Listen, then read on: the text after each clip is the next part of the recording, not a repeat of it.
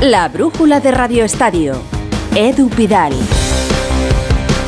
empezando por tenis con Rafa Nadal, que le puso fecha el viernes a su regreso. Va a ser en enero, va a ser en Australia y todo encaminado a llegar en el mejor estado posible al primer grande del año, que es el Open de Australia que se disputa en Melbourne. Hoy ha dado más detalles de cómo se encuentra el Balear. Tengo y he tenido miedo de denunciar las cosas, eh, porque al final es un año sin competir y es una operación de cadera.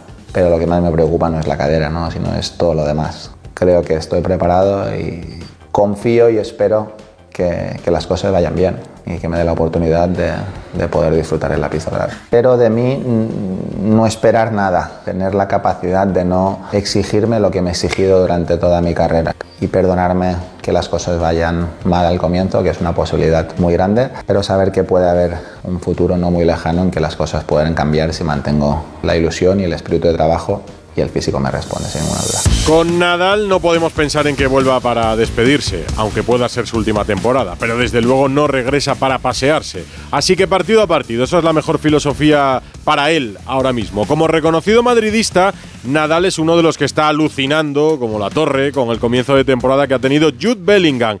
Extraordinario el británico que hoy es noticia porque recoge el trofeo Golden Boy en Turín. Pitbull. Es el sonido en directo de la gala donde el madridista va a recoger el trofeo a mejor joven de la pasada temporada.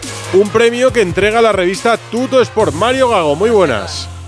¿Qué tal, Edu? En las oficinas OGR de Turín, lo que era un antiguo taller ferroviario, ahora una sala de congresos prestigiosa y este periódico de Turín que desde el año 2003 premia al mejor jugador de menos de 21 años. Jude Bellingham tiene 20 años y lo que hacen es que nunca se repite el ganador. Así que Jude Bellingham va a tomar el testigo de Gaby, de Pedri, de Erling Haaland, los últimos tres ganadores, el tercer inglés en conseguirlo tras Sterling y Wayne Rooney. Todavía no han dado el premio en una gala que también se ha premiado a la mejor jugadora sub-21, Linda Caicedo, la colombiana del Real Madrid, y también a la mejor jugadora femenina del año, Aitana Bonmatí. Ambas han mandado un mensaje porque estar con eh, sus selecciones y en minutos va a recibir el premio un Jude Bellingham, que está aquí con Emilio Butragueño, en una gala, como digo, con muchísimos premios. También un ganador español que recibió el premio en 2006 es Fábregas, ha recibido el premio a la carrera deportiva. Es el actual entrenador del Como, que está en Serie B. Enseguida, Jude Bellingham será premiado como mejor joven del año 2023. Pues Bellingham es el gran líder del Real Madrid de Ancelotti que sufre con cada lesión de un jugador. Quedamos pendientes de la entrega del trofeo en la gala. Courtois, Militao, Camavinga, Vinicius, Chouameni, Guller. El último, el último lesionado es Dani Carvajal. Se retiró al descanso del partido ante el Granada. Va a estar alrededor de un mes de baja. Como si fuera premonitorio, Onda Cero, Fernando Burgos, le preguntó a Carvajal en la previa del partido de Champions con el Napoli por la dosificación de esfuerzos. Eres tú el que le dice al entrenador, mister, hoy estoy tocado, conociéndote no se te pasa por la cabeza, es Ancelotti quien decide, son los médicos, ¿cómo es esa gestión de, esfuerzos? Soy un jugador que se mide bastante, bastante poco a nivel de esfuerzos, ¿no? siempre que estoy en el campo pues intento dar el, el máximo, pero sí que es verdad que si hay momentos en los que el cuerpo me pide parar, eh, ya, ya te vas conociendo haciendo, ¿no? Ya con, tantos partidos, pues sabes cuando estás asumiendo un posible riesgo de lesión o, puede ser que, en los partidos venideros pues puedas tener algún problema, pues hablarlo tanto con el míster como con el doctor. Lo estaba jugando todo y estaba a un grandísimo nivel. Ahora el lateral se va a tener que perder todos los partidos que quedan en este 2023 y ya veremos si alguno más. Burgos, muy buenas. Muy buenas. Reconozco que me puse la venda antes de hacerse la herida. Lo vi. Sí, Ahora te doy datos que no dejan lugar a duda, que como el algodón no engaña. Pero en la lesión de Carvajal en el músculo sóleo de la pierna izquierda no hay más especificación, ni nada más, pero tiene una rotura. Tiempo de baja va a ser largo, un mes, mínimo. Se pierde los cuatro partidos que quedan de este 2023. Betis el domingo, sábado, perdón, sábado, cuatro y cuarto en el Villamarín. Unión Berlín, iba a descansar, Villarreal y Deportivo Alavés el jueves 21 de diciembre. Y en 2024 no va a estar para el primer partido del año, miércoles 3 de enero, 7 y cuarto en el Bernabéu, frente al Mallorca, los 16 de la Copa del Rey, los podía haber descansado. ¿Y el objetivo cuál es? Volver el miércoles 10 de enero en las semis de la Supercopa de España en Riyadh frente al Atlético de Madrid. Es la segunda lesión muscular de la temporada para el de Leganés. La primera no hubo parte médico, fue a mediados de septiembre. Sintió cansancio después de jugar siete partidos consecutivos entre el Real Madrid y la selección, seis de ellos de titular, y en un entrenamiento pues algo no le fue bien y le hizo perderse solo tres partidos, incluido el derby del Metropolitano, ¿te acuerdas? El 3-1, la única derrota blanca de toda la temporada. Pues mira, te cuento, para que te hagas una idea de por qué íbamos por ahí el pasado martes 28 de noviembre. Sumaba desde su regreso el 30 de septiembre en Girona 16 partidos consecutivos, 12 con el Madrid, 4 con la selección de Luis de la Fuente. De esos 16, 14 los había comenzado como titular. El partido que menos jugó 17, minutos contra el Braga. Y luego jugó solo 25 minutos en Limasol, en Chipre, sustituyendo a Jesús Navas. De esos 14 partidos como titular, 9 fueron completos, los 90 minutos. Era la primera vez en su carrera que jugaba tantos encuentros consecutivos y al nivel que los estaba jugando el bueno de Dani Carvajal porque estaba para mí entre los cinco mejores jugadores del Real Madrid desde que comenzó esta campaña. Pues sin Carvajal, de nuevo a romperse la cabeza Ancelotti. Hay algunos que apuntan, ¿no? Si hay otro lateral derecho, sí, lo hay. Lucas Vázquez. Pero no te olvides, Edu, de Nacho Fernández. Yo para empezar creo que el sábado en el Villamarín, en el lateral derecho, juega Nacho Fernández. Fíjate lo que te digo. Pues es una alternativa para Ancelotti, que tiene que romperse la cabeza para buscar soluciones a la innumerable lista de bajas de lesiones que tiene el Real Madrid en los últimos partidos. Ahí estaba, la premonición y la lesión final de Dani Carvajal en el partido del sábado ante el Granada. Gracias, Burgos. Lesiones en el Real Madrid, lesiones en el Barça. La que preocupa en el Barça es principalmente la de Ter Stegen, que es su portero titular, aunque está bien Iñaki Peña. No se descarta que Ter Stegen pase por el quirófano. ¿Qué le pasa exactamente? Alfredo Martínez, muy buenas.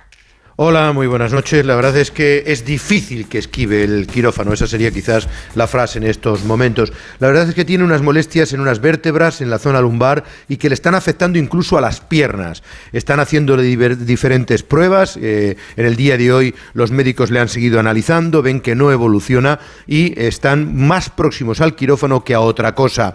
Es verdad que el portero alemán quiere apurar al máximo y tener la certeza. Es una persona muy fría, muy cerebral, muy calculadora y quiere analizarlo con médicos alemanes y opiniones eh, contrastadas para confirmar definitivamente lo que parece un camino inescrutable. Ayer ya lo avanzaba Xavi en rueda de prensa. Cuando tengamos que anunciar algo, lo anunciaremos. No evoluciona. Lleva tres semanas sin jugar, no mejora y la sensación es que va a ser difícil que esquive el quirófano. Se va a tomar la decisión sin precipitarse en dos, tres días. Y entonces, si se opera, estaría más de dos meses de baja. El objetivo sería recuperarle, si es posible, para el partido de vuelta de la Champions, para que se perdiera el menos tiempo posible, pero sería una contrariedad importante porque es casi seguro que con el tratamiento conservador no ha funcionado y además le está afectando a las extremidades, a las piernas y por tanto la decisión del quirófano cada vez cobra más fuerza. Eso sí, el Barcelona, a pesar de todo, aunque pasara por el quirófano, no contempla fichar un portero y se mantendría Iñaki Peña como titular junto con los porteros de la cantera. Lesiones también en Íñigo Martínez, que se perdió el inicio del partido. Estaba previsto que jugase, al final tuvo que sustituirlo Xavi. Había jugado ocho de los nueve últimos partidos, sin embargo, en el calentamiento notó molestias en el bíceps femoral de la pierna derecha. Hoy se le ha practicado ya una resonancia explorativa más clara que avanza que tiene una lesión. El club solo informa que hay baja para el partido del Girona, pero hemos podido saber que estará entre tres y cuatro semanas de baja. Por tanto, como estabais comentando, objetivo la Supercopa de España cuando el Barcelona tiene que jugar en Riyadh el segundo partido frente a Osasuna el 11 del mes de enero. Este es Víctor Roque, el próximo fichaje del Fútbol Club Barcelona. Tento trabalhar a minha cabeça também da melhor forma para chegar com humildade lá. É sempre trabalhar, trabalhar, sempre querer mais e espero chegar preparado. Trabalhei esse ano todo para isso y estou muito feliz por, por tudo que está acontecendo na minha vida. Lo da por hecho Víctor Roque que llega al Barça. Mira, se va a entender bien con Joao Félix, aunque Joao ya maneja el español perfectamente, Alfredo. Sí, Te cuento rápidamente, Víctor Roque viajaría el día 27, el 28 se incorporaría a la disciplina del equipo. Ojo, la Liga de Fútbol Profesional le ha anunciado al Barcelona que si Víctor Roque ficha con el dinero de Gaby,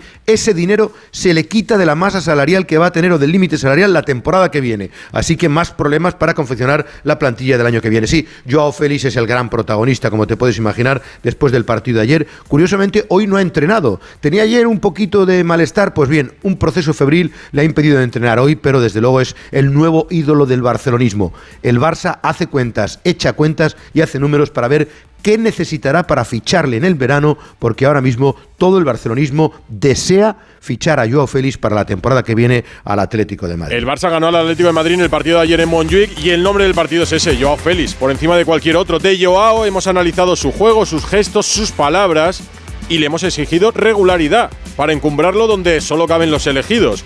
De momento yo creo que no está ahí. Director de Radio Estadio, Edu García, muy buenas. ¿Qué tal, Pidal? Muy buenas noches. ¿Qué nos gustan los gestos en el fútbol y cómo nos pirra interpretarlos? En la previa casi nos ponía más cómo celebraría el gol Joao que el tanto en sí. Xavi confirmaba anoche que tuvo que amansar al toro sobreexcitado porque se los quería comer a todos. Y casi así fue. Se movió, se anticipó, presionó, robó, dio y recibió. Y todo con ese golazo de colofón que se canjeó por victoria. De genios incomprendidos pues hay mucho antecedente. Dalí instaló su museo delirante en Figueres y quizá en otro sitio no tendría sentido. Por eso no chirría el acople del portugués al Barça, porque convergen idearios, paladares, amén de que su predisposición a ejercer es bien distinta a la que tenía en el Metropolitano. Anillo y dedo. Pero la alianza es de otro propietario y aunque no quiere recuperarla, tampoco pretende regalarla sin más. Es pronto para anticipar el futuro, pero si lo de ayer se repite, el presidente Laporta debería tener echado el ojo a una palanca de esas bien recias para quedarse con el chico. Un pelotero listo a veces demasiado, pero que tiene buen padrino y buenos asesores. Querrá triunfar y llevárselo crudo. Eso sí, para ese idílico final debería respetar mucho más la puerta por la que entró y los primeros anfitriones que lo ampararon y le pagaron está a tiempo. Ya, Joao, no lo olvidemos, sigue siendo jugador del Atlético de Madrid. Posiblemente no vuelva a jugar de rojo y blanco, pero por si acaso, que sea cauto. El Atleti apostó por él, pagó una millonada, un pastón, le dio mil oportunidades, lo protegió y Simeone lo acabó dando por imposible. Se cuentan con los dedos de una mano los compañeros que le defienden en privado. Si no se ganó el cariño de nadie, alguna culpa tendrá también Joao Félix. En el Atleti lo de ayer, me decías, Jano, lo ven como un tropiezo, pero no como una debacle. Hola, Mori, muy buenas. Sí, hola, ¿qué tal, Edu? Buenas. Y además hay que completar la información diciendo que justo antes de ir cedido al Barcelona, Joao Félix renovó por el Atlético de Madrid hasta 2029. Claro. Por aquello de la amortización de la inversión que se hizo en su momento. Mm. Sí, bueno, esta mañana ha habido entrenamiento de recuperación tras una derrota que supuso una decepción para un equipo que se sentía en un gran momento de juego y resultados y en el vestuario se reconoce la seguridad, la superioridad del Barcelona durante 60-60 minutos y las bajas prestaciones del Atlético, aunque en los últimos 20 minutos hay que decir, Edu, que sí mostró ambición y solo le faltó contundencia y también la actuación de Iñaki Peña, que fue importante para poder cambiar de escenario. Eh, bueno, eh, conviene recalcar que eh, también se piensa en el vestuario que queda mucha liga, que pueden pasar muchas cosas, que hay muchos puntos en juego. Ahora cobra más importancia, si cabe, el partido aplazado ante el Sevilla del próximo día 23. La actuación de Joao Félix y su celebración del gol, pues hombre, no ha sentado bien o ha producido indiferencia, depende de con quién hables. Esta mañana Simeone, al término del entrenamiento, Edu, ha tenido una charla con Correa que tuvo en sus botas, recordarás, el empate en un mano a mano con el guardameta azulgrana en, el, en el último instante del partido. Y con esto Simeone pues hace lo que pretende muchas veces, ¿no? Animar y mostrar su confianza a su compatriota que tan importante resulta en muchos encuentros. Ya es agua pasada, no conviene eh, ni quiere el técnico argentino suele hacer eh, recrearse en las derrotas, sino pensar en el futuro y en el presente que pasa por preparar el compromiso ante el Almería el próximo domingo a las 2 de la tarde en el Metropolitano. Eso para el Atleti. Hubo un detalle que ha dado bastante de qué hablar hoy, que es que un linier, un juez de línea del árbitro Sánchez Martínez, intentó escuchar lo que se decía en el vestuario del Barça o algo así, Alfredo. Sí, era Cabañero Martínez, en línea número uno. Al parecer ya en el descanso le vieron moverse por una zona no habitual, cuando lo normal es que avise al delegado de que salgan los equipos, y al parecer quería estar escuchando porque los jugadores del Barcelona se expresaban o exclamaban malestar. Sabes que esas faltas al final del partido de Memphis, el lanzamiento de Griezmann, no gustaron al Barcelona, que no acabó contento con el arbitraje. Y dicho y hecho, cuando acaba el partido, ven que uno de los linieres parecía que quería estar escuchando en la zona, esta es la versión Barça, lógicamente, sí. escuchando en la puerta del vestuario del Barcelona lo que clamaban dentro del mismo, que por cierto no era nada agradable para Sánchez Martínez. Pues bien, una vez finalizado el partido, dice el acta, y en el túnel de vestuario es una persona identificada por el club local como don Eduardo Polo, jefe de prensa del staff técnico, se dirigió al asistente uno de forma desafiante en los siguientes términos. ¿Tú qué haces aquí? Sin más incidentes que reseñar. Así que le amonestaron y al final se marchó el Linier, pero con malestar por parte del Barcelona. ¿Qué querría escuchar? No, sé, algo pudo escuchar. O apuntar, o apuntar para sancionar a alguien. En fin, no gustó tampoco este detalle en, en Curiosidades del partido de ayer en Montjuic, que cerró la jornada el domingo, pero no la jornada 15, que se cierra en Vigo. La brújula de Radio Estadio. En línea directa sabemos que un imprevisto nunca viene bien. En cambio, un buen ahorro, sí. Por eso este diciembre ofrecemos el mes de puertas abiertas de línea directa. Te bajamos hasta un 25% el precio de tu seguro de coche. Sí, sí, hasta un 25%. No te quedes fuera y cámbiate antes de que sea demasiado tarde. Ven directo a lineadirecta.com o llama al 917-700-700. El valor de ser directo. Su alarma de Securitas Direct ha sido desconectada. Anda, si te has puesto alarma, ¿qué tal? La verdad que muy contenta. Como me paso casi todo el día fuera de casa trabajando, así me quedo mucho más tranquila. Si llego a saber antes lo que cuesta, me la hubiera puesto antes. Protege tu hogar frente a robos y ocupaciones con la alarma de Securitas Direct. Llama ahora al 900-272-272. Si juegas a la lotería estas navidades, no olvides asegurar tu premio en la guinda. La app de lotería que te ofrece el único seguro del mundo que te devuelve los impuestos del premio en premios superiores a 40.000 euros para que te lo lleves enterito. Juega con responsabilidad, solo mayores de 18 años, seguro ofrecido por Beco 1987. Más información en laguinda.app. Soy de legalitas porque a veces pasan cosas que no te esperas. Como cuando tuve aquel accidente y lograron que me indemnizaran. O cuando me hicieron unas quemaduras en la depilación láser y me ayudaron a ganar mi reclamación. Hazte de legalitas en el 900 y siente el poder de contar con un abogado siempre que lo necesites. Y ahora, por ser oyente de Onda Cero, ahórrate un mes el primer año. Junta de accionistas en el Sevilla, Pepe Castro, los del Nido, muchos nombres e imagino que mucha tensión en torno a esa junta que está en marcha ahora mismo en Sevilla. Carlos Hidalgo, ¿qué está pasando allí? Muy buenas. ¿Qué tal? Muy buenas. Aquí en el Hotel Meliá Lebreros, la Junta arrancó con protestas de unos 200 eh, aficionados a las puertas de este hotel contra el actual Consejo. Después, una vez ya arrancó la Junta en sí, José María del Nido Benavente tomó la palabra eh, diciendo que espera que no le nieguen su derecho al voto en ningún punto del orden del día, pero va a ser así. No podrá votar con sus acciones en ese punto fundamental que es el cese del Consejo y el nombramiento, el nombramiento de uno nuevo. Así que no va a haber cambio. El Sevilla seguirá en manos de Pepe Castro y de José María del Nido Carrasco. Se han presentado unas cuentas negativas con casi 20 millones de déficit, ni siquiera fueron aprobadas las del año anterior. Eh, el vicepresidente, por cierto, ha anunciado que ya está listo el anteproyecto del nuevo Sánchez Pijuán. Se va a derruir el actual en 2026, dos años de obras, se construirá uno nuevo con 55.000 butacas. Se inaugurará en agosto de 2028. Ahora mismo están teniendo lugar las intervenciones de los accionistas, el primero del Nido, que ha subrayado que la gestión económica es calamitosa con 85 millones de pérdidas en los últimos tres años. 9 menos 10. La brújula de Radio Estadio. Edu Pidal.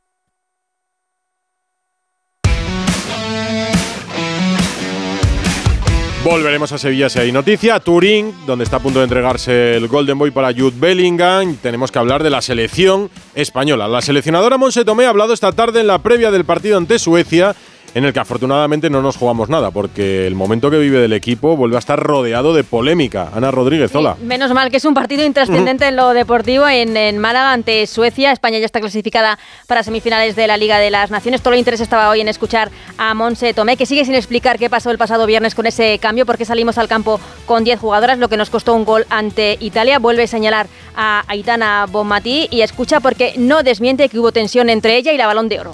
Eh, Aitana ayer no entrenado porque el doctor me transmite que se encuentra indispuesta y, por eso pues no aparece en el entrenamiento. Después del partido del otro día ya di mi explicación de lo que había ocurrido, me remito a lo mismo y son cosas que se quedan entre nosotras, son cosas para nosotras. El vestuario es lo importante, el equipo es lo importante y todo lo que ocurre dentro es bueno que lo cuidemos, es bueno que lo protejamos y que sea nuestro. Que lo protejamos. El interior del vestuario. Aitona, por cierto, ha entrenado hoy con total normalidad con sus compañeros. Veremos si está mañana o no en ese partido, en donde se esperan más de 15.000 personas en la Rosaleda, en Málaga. Es inexplicable que España comience con 10 jugadoras la segunda parte. Por mucho que una jugadora comunique pronto o tarde que no puede seguir. Nadie en la selección se dio cuenta de que solo había 10 en el campo. Nadie. Es una imagen eh, bochornosa que nadie ha acabado de explicar, con críticas directas de jugadoras al staff, al cuerpo técnico. Monse Tomé acabó acomodándose en ese tono conciliador para huir de cualquier polémica, pero a veces la técnica del avestruz no sirve. A veces hay que asumir responsabilidades. No sirve meter la cabeza debajo de la tierra esperando a que todo pase. Somos campeonas del mundo y da la sensación de que hablamos de un club de barrio en ocasiones. Y un partido en primera, decíamos, para cerrar la jornada 15 en primera división. El Celta Cádiz con el descenso en juego. Rubén Rey. Saludos desde Balaídos, Celta y Cádiz, dos equipos en horas muy bajas, ambos 10 jornadas sin ganar. El Celta si vence sale de descenso y metería precisamente al Cádiz en la zona roja. Si empatan sigue el Celta en descenso. En los vigueses 11 habitual se ha recuperado a tiempo el central Starfeld. Los gaditanos continúan una semana más arrastrando bajas tan relevantes como las del Ledesma, Escalante, San Emeterio o Luis Hernández. En principio y con muchas cautelas, ni Benítez ni Sergio se estarían jugando el puesto, excepción hecha de una derrota con un muy mal resultado o unas sensaciones muy negativas. Pese a ser lunes y pese al frío, se espera buen ambiente. Arbitra Gil Manzano, bar del Cerro Grande, comienza a las 9 en Vigo, ya con urgencias en la jornada 15, Celta Cádiz. La jornada ha tenido de todo, líos arbitrales, partidos importantes, resultados llamativos, lesiones, mucho deporte, mucho fútbol, resumido en esta película con guion de Paco Reyes. ¿Quién eres tú? ¿Quién? ¿Quién es solamente la forma de la función qué? ¿Y qué soy? ¿Un hombre con una máscara? Pero en esta noche tan prometedora, permíteme que en lugar del banal sobrenombre, sugiera el carácter de esta dramatis persona. ¡Voilà! ¡Voilà! Joao Félix hizo su V de vendetta al Atlético de Madrid. No podía ser otro el que marcara. Están rumiando los seguidores del Atleti y sus propietarios. Sobre todo estos, porque saben que este gol no va a suponer que el Barcelona intente quedárselo en propiedad, salvo que de aquí a final de temporada marque muchos más. Pero sí supone un nuevo revés para Simeone en Can Barça, donde es incapaz de ganar ni de manera residual. Ante la ausencia de Ter Stegen, apareció Iñaki, que dentro de poco tendrá su peña, pero blaugrana. El Real Madrid sigue ganando a pesar de que la Casa Blanca deben de pensar que hay una vendetta de alguien a modo de mal de ojo porque cada día se lesiona uno. Al final va a salir otra quinta del buitre, más por necesidad que por convicción. Brahim no es canterano, pero es joven marroquí, sin ocho apellidos marroquíes, pero con nombre marroquí. Ahí dejo el trabalenguas. Los blancos son líderes junto al Girona, que ya hace como los grandes y remonta los partidos a lo grande. Y eso que todavía no ha vuelto a España Puigdemont, que cuando lo haga pide la amnistía para Negreira y los presidentes del Barcelona. El Athletic sigue oliendo a Europa gracias a los Williams. Y es que los rojiblancos transpiran a la perfección con el Chincurri Valverde y están realizando su mejor temporada. Y encima por delante de la Real Sociedad, que tropezó en Pamplona. Y el Rayo Vallecano no termina de funcionar con Francisco. Una victoria de 10 partidos que hacen que cante un poco la suplencia reiterada de Raúl de Tomás. Algo pasa en Vallecas City. Igual es que echan de menos a Iraola. Malos tiempos para el fútbol andaluz, porque cuatro de los seis últimos clasificados son andaluces.